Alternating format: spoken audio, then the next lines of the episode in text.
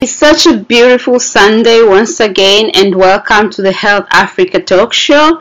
I'm glad you're tuned in. You're either tuned in on our App Store, which is available on iOS. Our application is actually available on iOS. It's also available on Play Store. And today we have a very, very interesting topic. October is actually a breast cancer awareness month uh, this uh, is an annual campaign to increase awareness of breast cancer, and the goal is to show every person that life is important and to ensure that everyone has access to education, screening, treatment, support, and hope. And this helps uh, actually increase the attention, support for awareness, and treatment as well as palliative care when it comes to breast cancer. So according to WHO actually about 1.38 million new cases and 458 deaths are from breast cancer uh, and this actually occurs annually. So this is actually an attention that we have to look up to. And i'm glad today we have a very interesting guest that is a breast cancer survivor. And we, we're going to get a little bit about uh, how, how did she know about her situation? Uh, what treatment did she receive? Uh, to ensure that we have actually breast cancer awareness education to our listeners.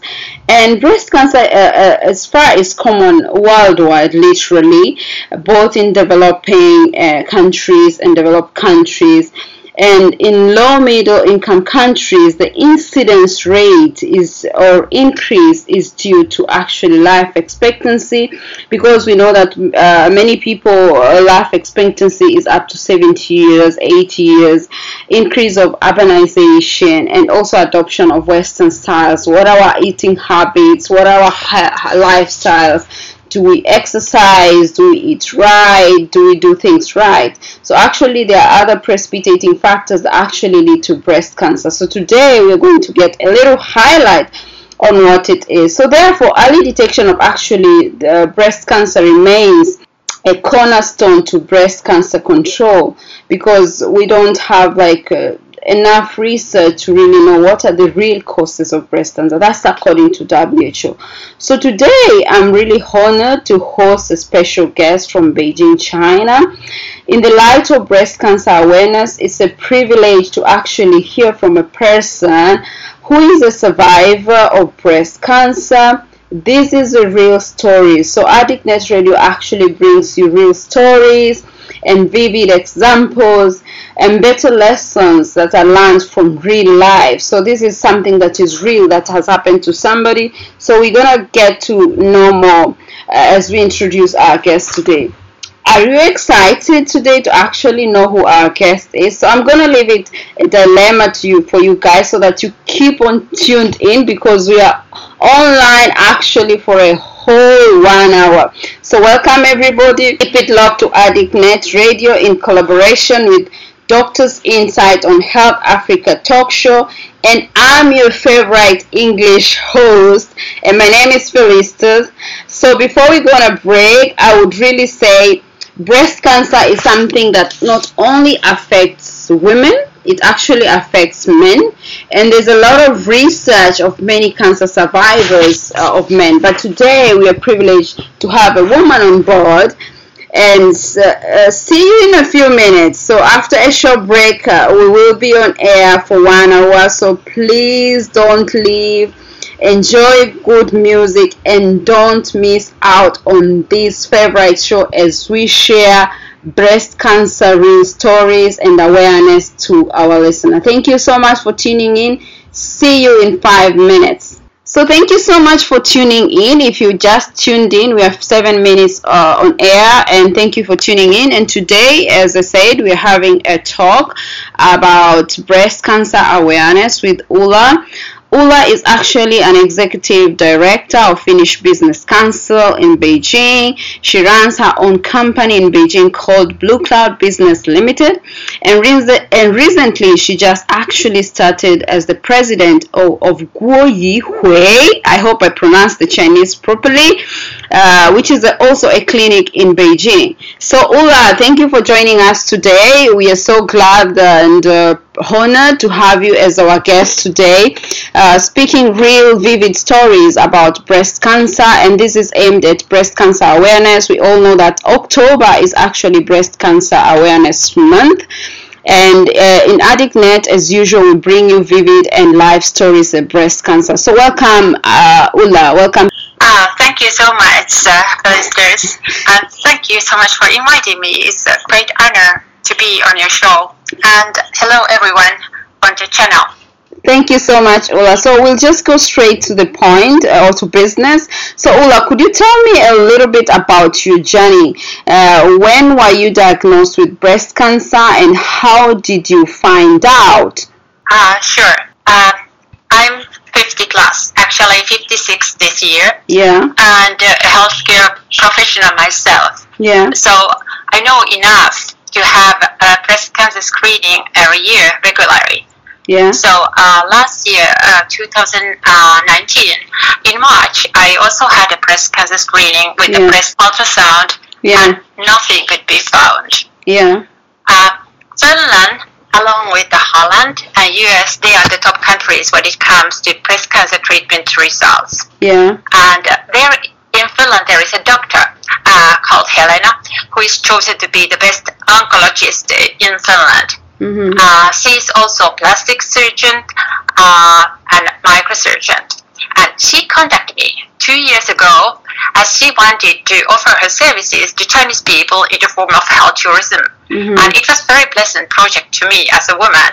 Uh, so finally, last May, Mhm. we invited her uh, to come to China and had a press conference to promote her. Yeah. Two weeks later, I took Chinese media to Finland to her clinic to film. Mm-hmm. And in order to promote herself, she wanted to make the health screenings to all of us. And Yeah. of course, breast cancer screening for women.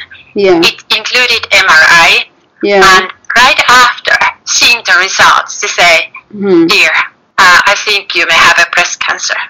Oh. Oh, but I have no lump. so, and I just had a screening two months earlier in Yeah. China. Yeah. Uh, so she said, of course, it can only be confirmed uh, by the biopsy. Yeah. So uh, she arranged a biopsy for me, and only three hours before my flight back to China. Yeah. And uh, another doctor in Helsinki took the biopsy in, on ultrasound, but he couldn't find the target. Yeah. So he just took a biopsy somewhere nearby the area where Dr. Helena had said that uh, there is the suspected area. Yeah. And then the second needle went through the blood vessels. he only could take the one biopsy because say that blood is not good for the biopsy. Mm-hmm. So one week later, I was in a shopping mall. Uh, like a fitting clothes, there was the opening uh, of the art, art exhibition of my friend, Yeah. which I was supposed to attend with with another friend. And when I was in a fitting room, the doctor called me and said, "It's a cancer, dear. You need an Oh. operation immediately." Sure. So it happened like that. It was Uh-huh. a very very pure coincidence. Yeah. So, so what? Did, how did you feel when you first received the news? Getting to know that you were in a shopping mall, you were having your happy moments with friends. So, how? What was your first reaction when you received this news? Yeah. Actually, it was very weird. Yeah. I was kind of relieved.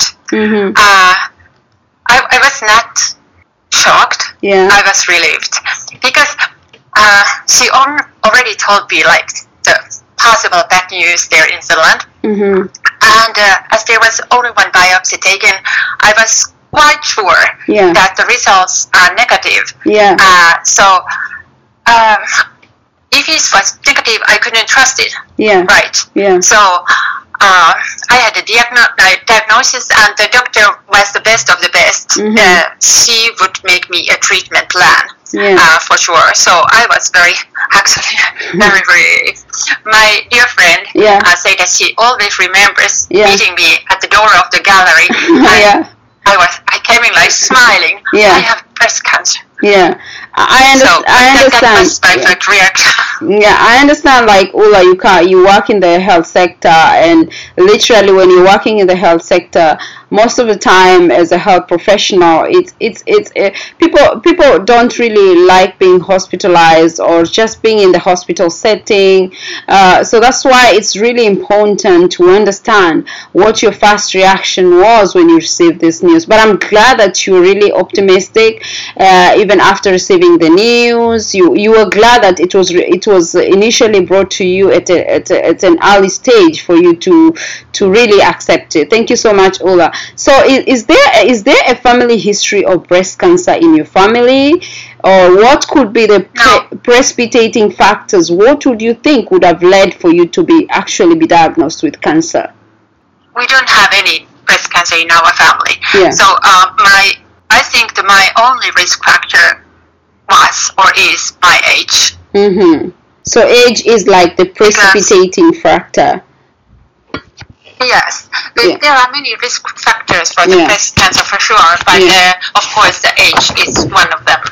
Yeah. As we have menopause and uh, hormonal status and change, so that is a, a risk factor for the breast cancer. Thank you so much, Ola. We, we also understand that in countries like middle income countries, because I know you come from Finland, and the incidence is actually very, very high when it comes to not only breast cancer but also other cancers due to increase of life expectancy, which you've already said.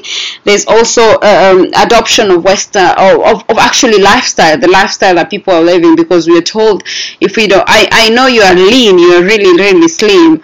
Uh, I don't know uh, what is your, your, um, exercise routine or what is your lifestyle when it comes to eating habits, but since you've said it's actually age, then we stick to age. Thank you so much, Ulla. Did you did you have like a kind of uh, support network? And if if not, like when you received the news, did you have someone close to you that you could talk to about the situation?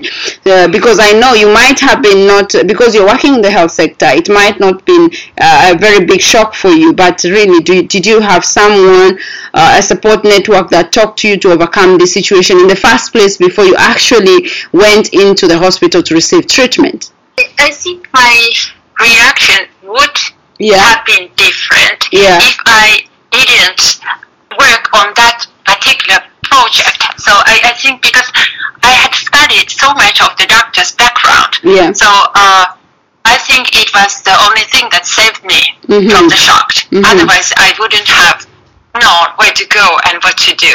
Yeah. I, of course, I have very close relationship with my family, Yeah. and uh, lucky enough to have many good friends. And uh, I was offered a lot of help and counseling from everywhere. Yeah. Uh, but I personally, I made the choice to talk about it to everyone from Yeah. the very, very beginning. Yeah.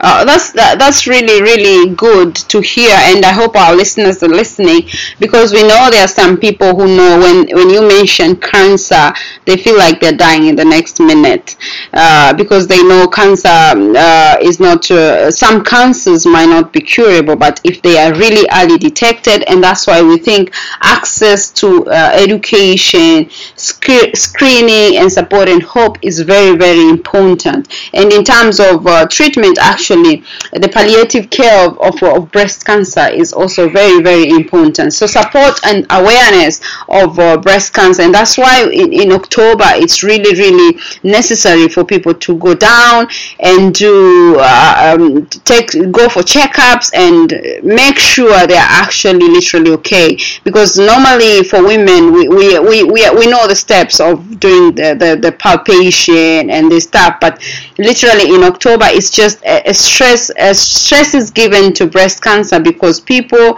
uh, the focus is just to go to the hospital and do an assessment and make sure you are free of those um, uh, fa- precipitating factors or literally things that could lead you to be actually a cancer patient be a, cas- a cancer patient sorry. Because we know family history is also a contributory factor. So if you if family factor is ruled uh, family history is ruled out there then there might be other factors that could actually lead to breast cancer. So what sort of treatment did you actually receive? Could you tell me about your treatment process? What was the timeline? And was this really difficult for you to access the treatment. Uh, uh, of course, uh, the, the, doctor would have operated me right away, but Yeah. the fact was that she was in Finland and Mm. I was in China. yeah. Uh, so uh, I needed some time to, to, to arrange in order to go there because I Mhm. needed to go to Finland for treatment. Yeah. I went like one month later, and uh, then she arranged me over there plenty of further tests to Mhm. prepare for the operation. Mhm. And of course, at that point, she couldn't decide whether the cancer had spread or not. Mhm. Uh, so she she made like two plans for me. If there are metastases in the in the sentinel nodes Mhm. in the axillary, uh, she need to remove my breast and um, empty armpit and do the, the further treatments. Mhm. And if the sentinel nodes are clean, she can do reconstruction in the same operation. Oh. And I Mhm. think I was more excited to, to wake up from the anesthesia than going into it because there was like 50-50 chance that how how shall I wake up? So Yeah. uh, is everything gone or or what kind of condition I am?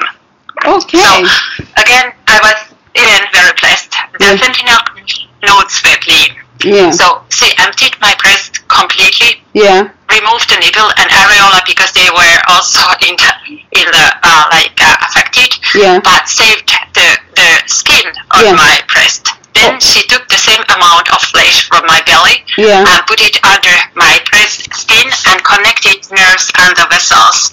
And then she replaced the nipple and areola with my belly skin. And when I woke up from Yeah. anesthesia, Mhm. the cancer was removed Mhm. and I had a new breast with sensation. Wow. Then later the pathological results came Mhm. and it seems that the cancer was in the area of seven times eight centimeters, so pretty much covered the Yeah. whole my breast. Yeah. Um, doctor say if I had waited only two more months, this Mhm. kind of operation would never have been possible Yeah. uh, because it was a very fast growing type. Yeah. It's hormonal type always. Yeah. So uh, there is a very high risk that I also will get the breast cancer to Yeah. my other breast. So I, I still need to go under screening uh, regularly. So five months after operation, I went to Finland again for screening, and uh, that time she also built me a, a new nipple. So I, I really have a, a nice breast instead of uh, having nothing. Sure. Uh, but uh, yeah, but Yeah. I still should go there. But now the COVID had pos- postponed the screening, so Yeah. I need to wait for a while. Oh, so so you're actually now comfortable, like you don't have any complications. Uh, you can do online consultations and something like that. Yeah. So uh, at the moment, I, I feel perfect, but Mhm. we have to remember that. Uh, when you have the cancer, you, you don't have the pain, you don't have the feeling, and Mm.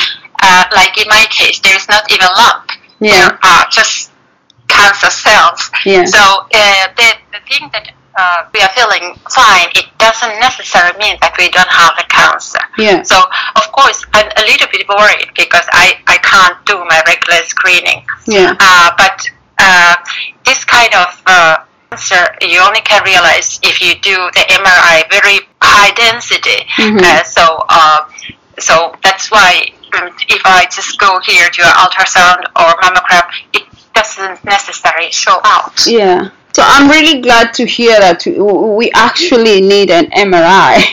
Uh, uh, we know that uh, in developing countries, actually the healthcare system is kind of challenging, and literally uh, most of the, the hospitals that provide MRI in most, uh, uh, for example, now we are, we are we are in the Health Africa show, so the African healthcare system might be a little bit challenging. People cannot really afford the the, the, the cost of doing MRI. But I understand in October, uh, for example, in Tanzania, we have hospitals like Aga Khan that, uh, that have actually put 50% off to go for, for breast cancer screening and all this uh, sort of things. We, we really have a lot of challenges, and I think this is the, the right time now to actually uh, say it aloud that actually breast cancer uh, uh, is really, really good when it's detected early and and while most people are aware of breast cancer, many forget to take the steps to have a plan to actually detect uh, the, the, the,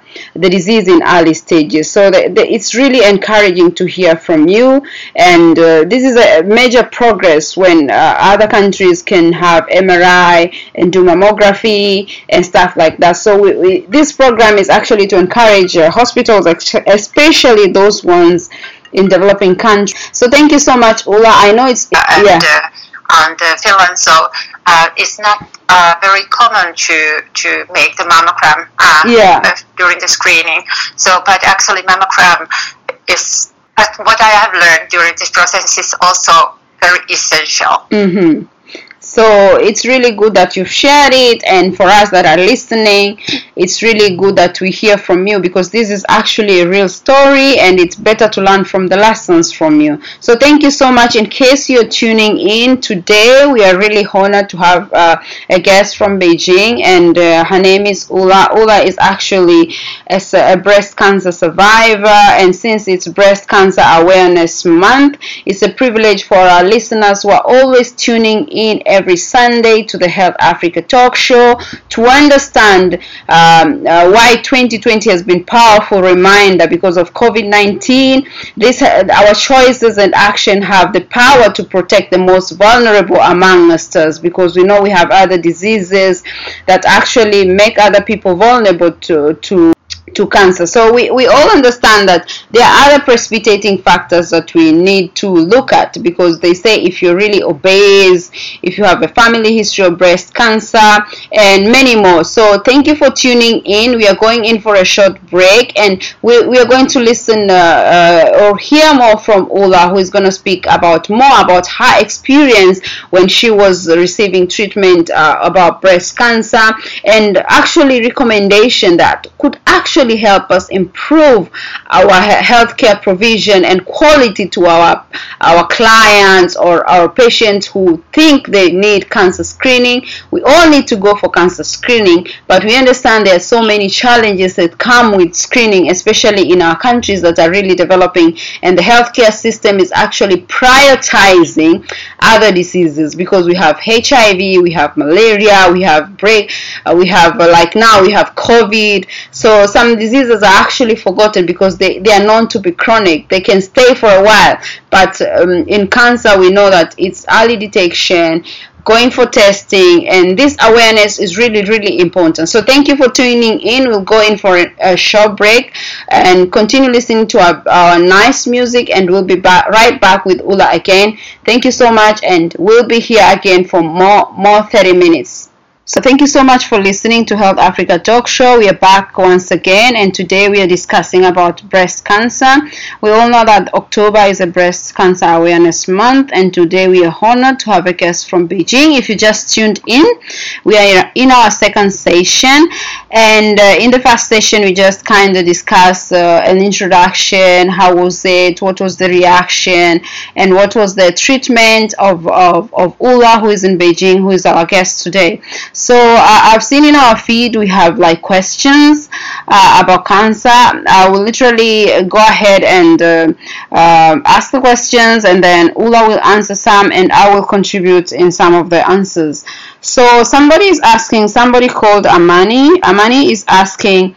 Uh, at what stage will the lump turn into a malignant tumor? I had a friend that had uh, uh, three surgeries, but they told her it's not yet cancerous. So, Ulla, do you have like an experience on breast cancer lump? I understand you might have read a lot uh, because you're a cancer survivor, and also you might have had some uh, suggestions from your doctors. What do you think uh, about this question?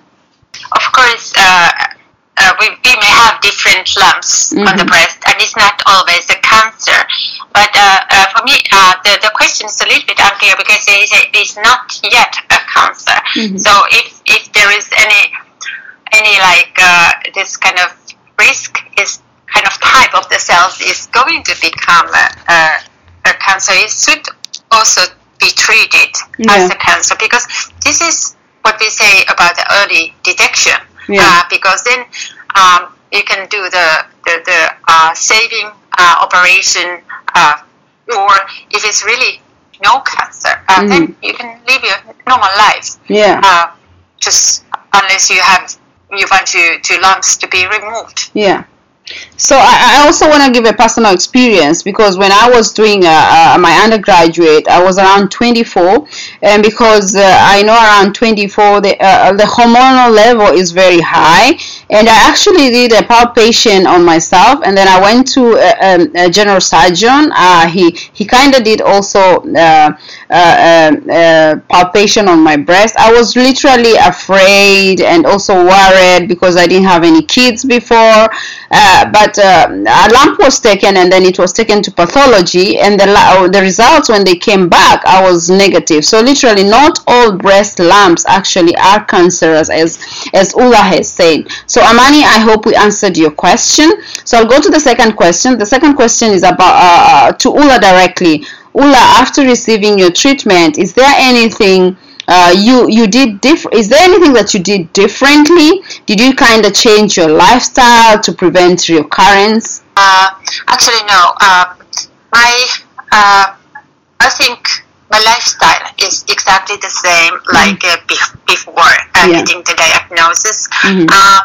I eat quite healthy food yeah. and i exercise a lot but yeah. i also party a lot so i think the only thing what is changed is the is a mental change mm-hmm. uh, in a way that because I have gone through this, yeah, I can go through more difficulties. I think I'm stronger now, yeah, and I don't care so much about the two little matters, two little problems. It means yeah. nothing. I think I have kind of second life, yeah, and uh, I should enjoy it. Yeah.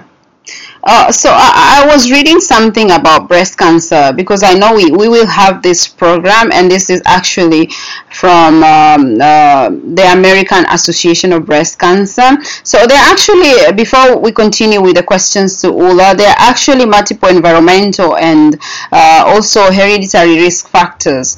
So invasive ductal carcinoma is most, um, invasive ductal carcinoma is actually the most common type of breast cancer and the type, the size, the stage of cancer, the age, and general health determines actually the survival rate. And breast cancer have also been known almost for 5,000 years. And surgery is actually most uh, common type of treatment. According to Ulla, she also had surgery. So actually, breast cancer has been known almost 5,000 years. So this is something that you really have to know. And only 1% of breast cancer patients are men. So we all know that it's uh, breast cancer is not only um, in women. So only one percent breast cancer is actually, according to the, the American Breast Cancer Association, and over 2.5 million women with a history of uh, breast cancer live in the U.S. today. So most breast cancers do not cause pain, as Ulla had said, and the risk of breast cancer increases with age because uh, Ulla said it's uh, there's some precipitating factors. We say there are family history and uh, but actually actually um, one of the greatest risk factor is increase with age there's also because dense breasts carry greater breast cancer risk. So if you have the density of breast of your breast can uh, can carry great breast cancer risk. Now uh, kind of most actually always afraid of these diseases. We've also talked about mammography that could reduce the the number of deaths uh, to by 30 to 40 percent. And uh, we were talking with the ula we were talking about the health system in africa. We all know how it's challenging and actually more more more more force or more funds are put into actually immediate diseases or breakouts. Like we have cholera we have hiv we have other diseases that people actually really consider. And considering actually the cost of mri and that's why we're ask, asking everybody october is a special month. Is breast cancer awareness month. In your country i'm sure there are hospitals there are health facilities that actually have reduced they're actually giving actually free screening or either they've reduced used 50% off to actually to do the screening of breast cancer. So hurry up if you're listening to us, go out there and do the screening. And women actually who drink uh, excessively have also 50% higher chance of breast cancer. So the lifestyle, we're talking about the lifestyle issues. If you actually drink uh, excessively alcohol, you have 50% higher chances of getting breast cancer. So the youngest breast cancer survivor uh, in in America, that is because I say this is from the American uh, Breast Cancer Association, was a three-year-old. So age is really a contributing factor. Thank you so much for everybody who has tuned in. We are with Ulla, and we we are having a discussion of kind of a conversation on breast cancer because October is actually a breast cancer awareness uh, month. So Ulla, could you please uh, tell us were there any programs or services offered to you that helped with treatment process? Were there any programs uh, while you were going through treatment? Did someone on your healthcare team speak to you about the possible effect of cancer treatment, uh, uh, effects of cancer treatment? Yes, I haven't needed any chemo or radiotherapy, Yeah. at least so far. Yeah. Uh, so uh, I didn't have this kind of uh, heavy uh, treatment. Yeah. Of course, the the whole process was very very complex. Mhm. Uh, but uh, but uh, I think uh, my savior was here, the doctor, Mhm. that guided me all through.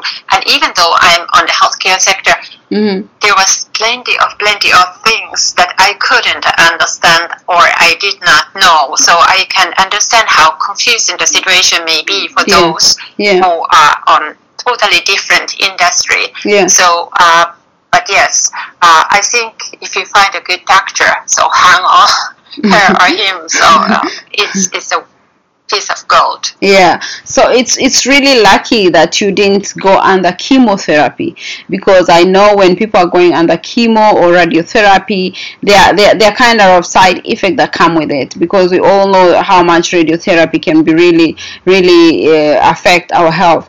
Uh, so for for Ulla, thank you so much. It was easy for you. Your doctor really helped you so much, and it was like kind of very easy to you.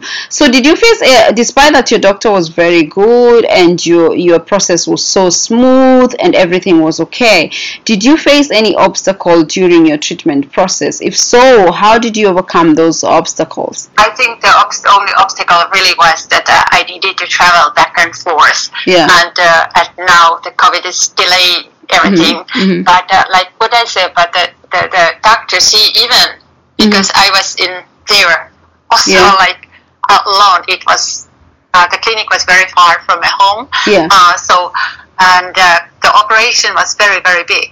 Yeah. So uh, after I came out from the hospital, she took me to her home to Mhm. recover. So Wow. I think that the, the situation uh, was very, very special. Yeah, yeah, and I also understand in Finland, Denmark, Sweden, uh, the population is really not so much as, as as compared to our African countries, and also the healthcare system is kind of very improved. Everybody has this, uh, insurance, so I, I'm really concerned. Uh, what is the cost, um, approximately in U.S. dollars, when it comes to to MRI? How much did it, did it cost you?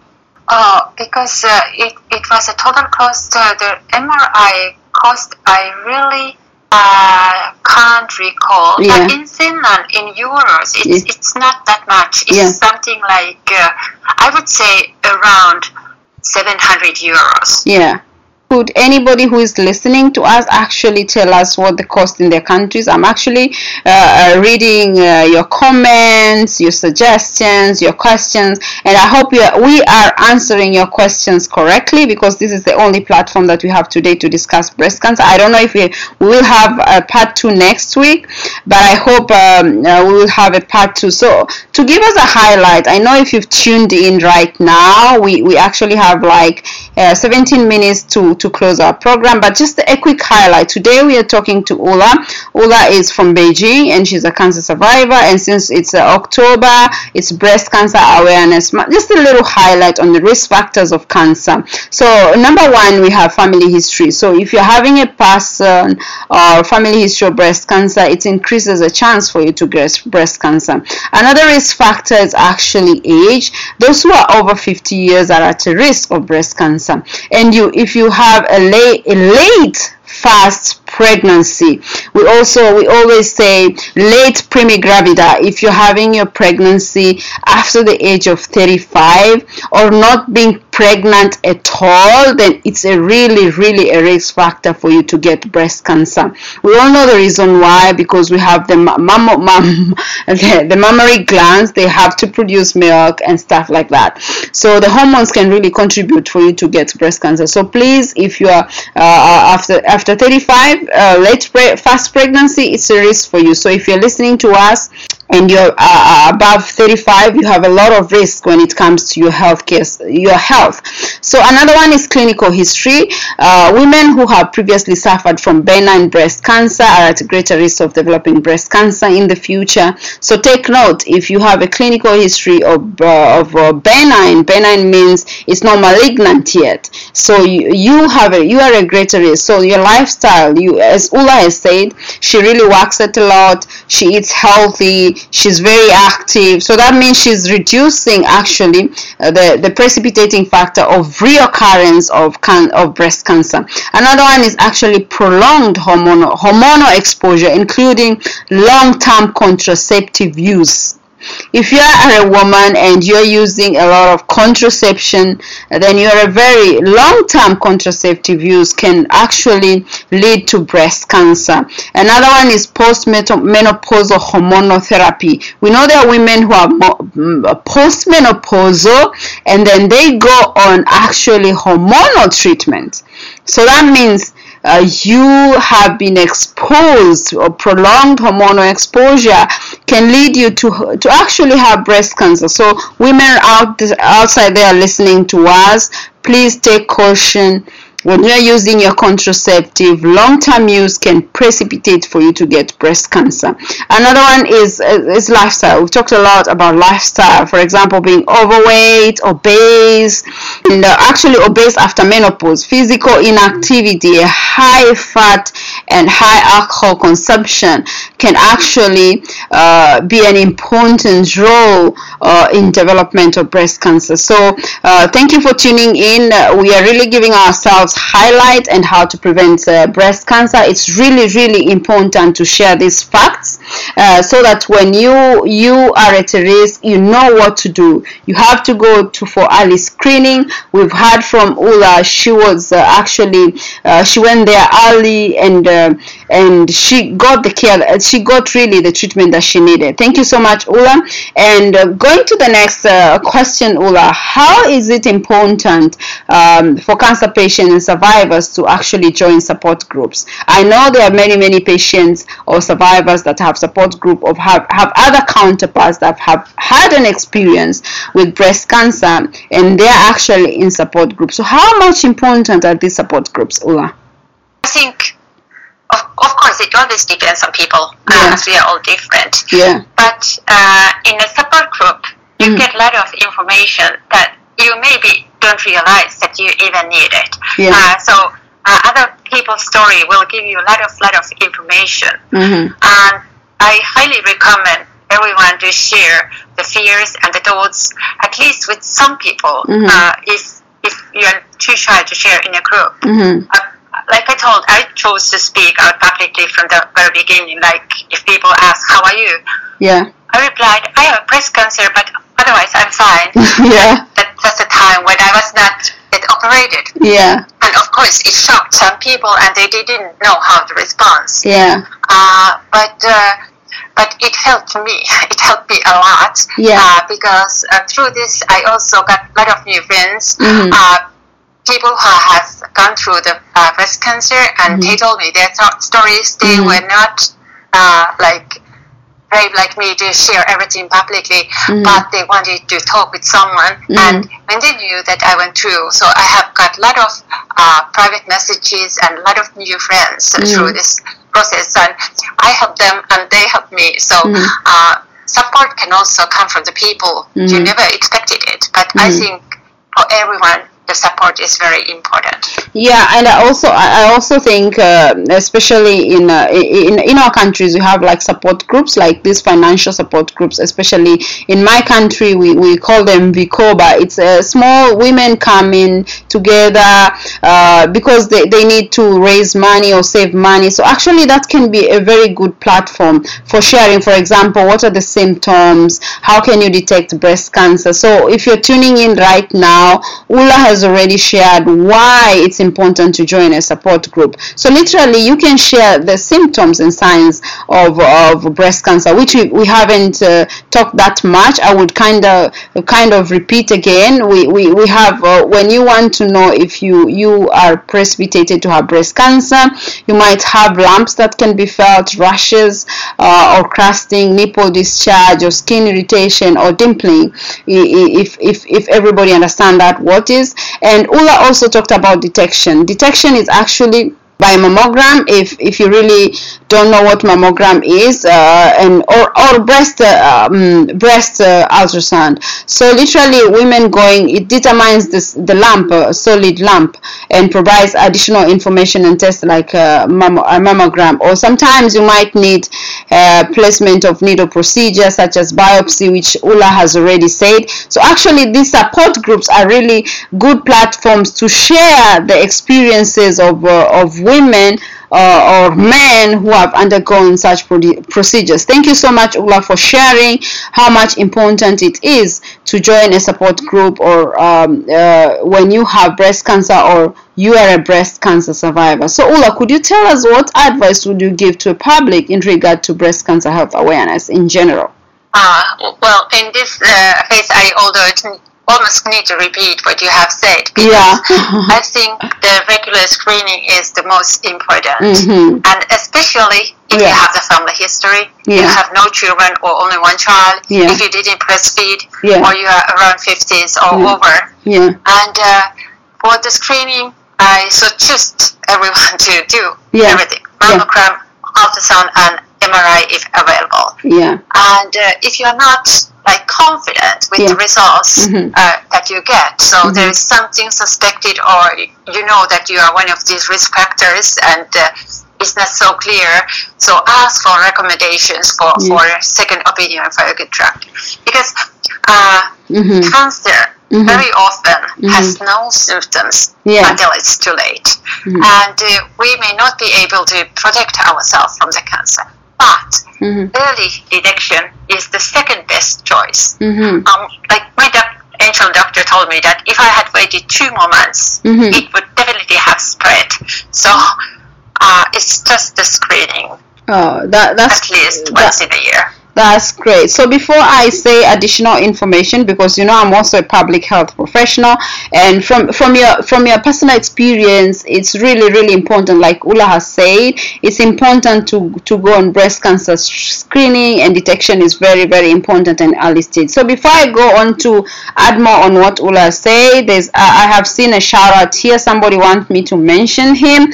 So thank you so much, Gao Xing from Tanzania for for joining our show. I hope hope you're enjoying our show. And anybody who has questions please keep them coming because uh, it's really really important for us all to understand what you feel or what you think about breast cancer awareness. So Ulla said breast cancer screening is very very important. So according to WHO actually uh, there are different types of uh, so 20 to 35 years old you, you should do a monthly breast that is 20 to 39 years. You should actually do a monthly breast self-examination. You should also do a clinical breast cancer exam made by a health professional every three years. So that's uh, from 20 to 39 years. That's according to WHO. And from 40 to 49 years old, you should do a monthly breast uh, self exam. The monthly, uh, uh, uh same as 20 to 20 to 39 years. Yearly examination from 40 to 49 note it's the, a year. You should do a yearly clinical breast exam made by a health professional. And a first mammogram at 40 years old and one and one every two years. So as Ulla had told us age is a very contributing factor. So 40 to 49 higher risk. So more examination. So 50 plus monthly breast examination. You should also do a yearly clinical breast exam made by a health professional and you should actually do a yearly mammogram. So we go back to Ulla. It's very very important. Breast cancer screening for early detection is very important for to prevent actually uh, either uh, exacerbating the, the, the situation or actually removing the benign a tumor or breast lumps that might be a precipitating uh, factor for you to actually develop the real cancer. So thank you so much, Ulla. And do you have any comments you'd like to make generally, um, uh, apart from what we have talked and said? What would you like to tell uh, people who are actually 50 plus or people who are young? What should they do to actually prevent breast cancer according to your experience? Uh, sometimes uh, it is really nothing you can do. Yeah. But I think your mood is also important. So Yeah.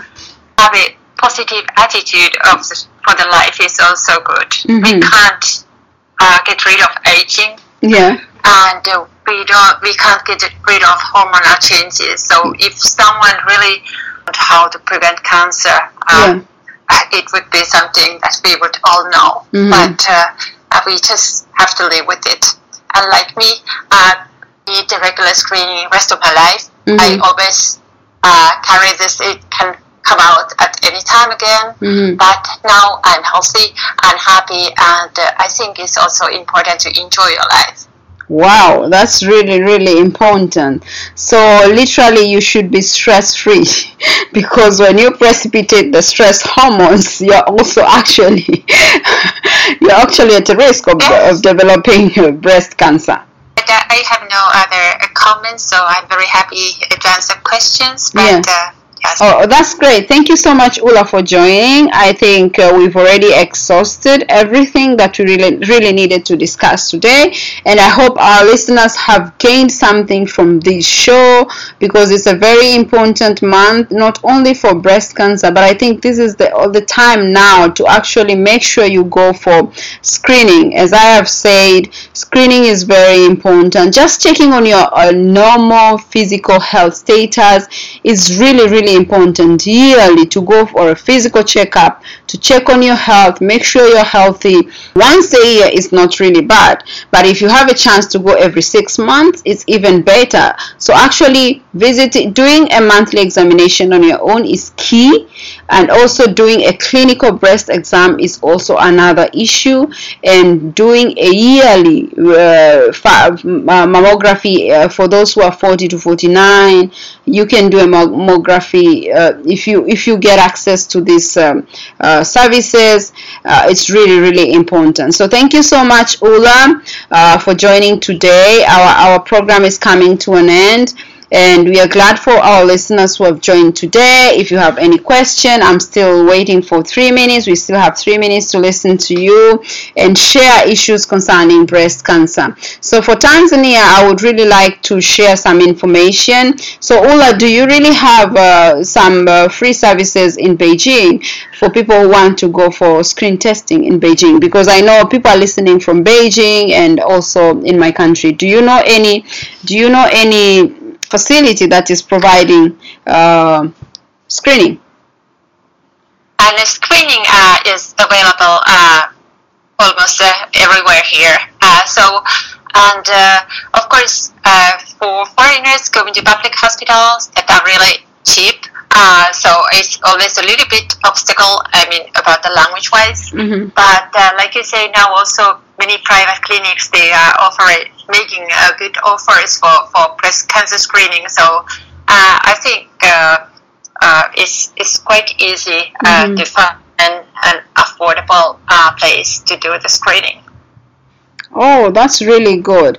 So in Beijing, uh, you as you've heard from Ulla, it's really easy. Uh, and for actually Tanzania, there are very um, uh, there are very many clinics that actually are having these services. Uh, for example, in Tanzania, we have uh, the Aga Khan that is actually giving free services. We have other hospitals that are giving 50% off, uh, and we encourage everybody. We know I will end by saying early detection actually saves lives. So get tested, make sure you're uh, cancer free. And thank you for joining us. Um, Ulla, do you have a last word to say? Bye bye to our listeners as we close down the program. So thank you so much for being online and, and listening my story. Mhm. And uh, uh, if there is anything I can help you later on, maybe uh, you can get the contacts from through the through this channel. Yeah. Thank you so much. Thank you so much, And Thank you, Felicia. Thank you so much. Uh, arranging this is so important. Yes. Thank you so much for sharing your story. I hope people have benefited from this education. And from me, uh, Felicitas, it's bye bye. See you next Sunday. Hopefully, we'll be discussing the same topic or something else. So tune in on Health Africa Talk Show every Sunday. That is 7 p.m. Uh, Beijing time. If you're in East Africa, it's 2 p.m. I hope you enjoyed the show. But I would really encourage more suggestions or many questions we could still answer online and get to know what you really didn't understand during our show. Thank you so much. And from me and Ulla, it's bye bye.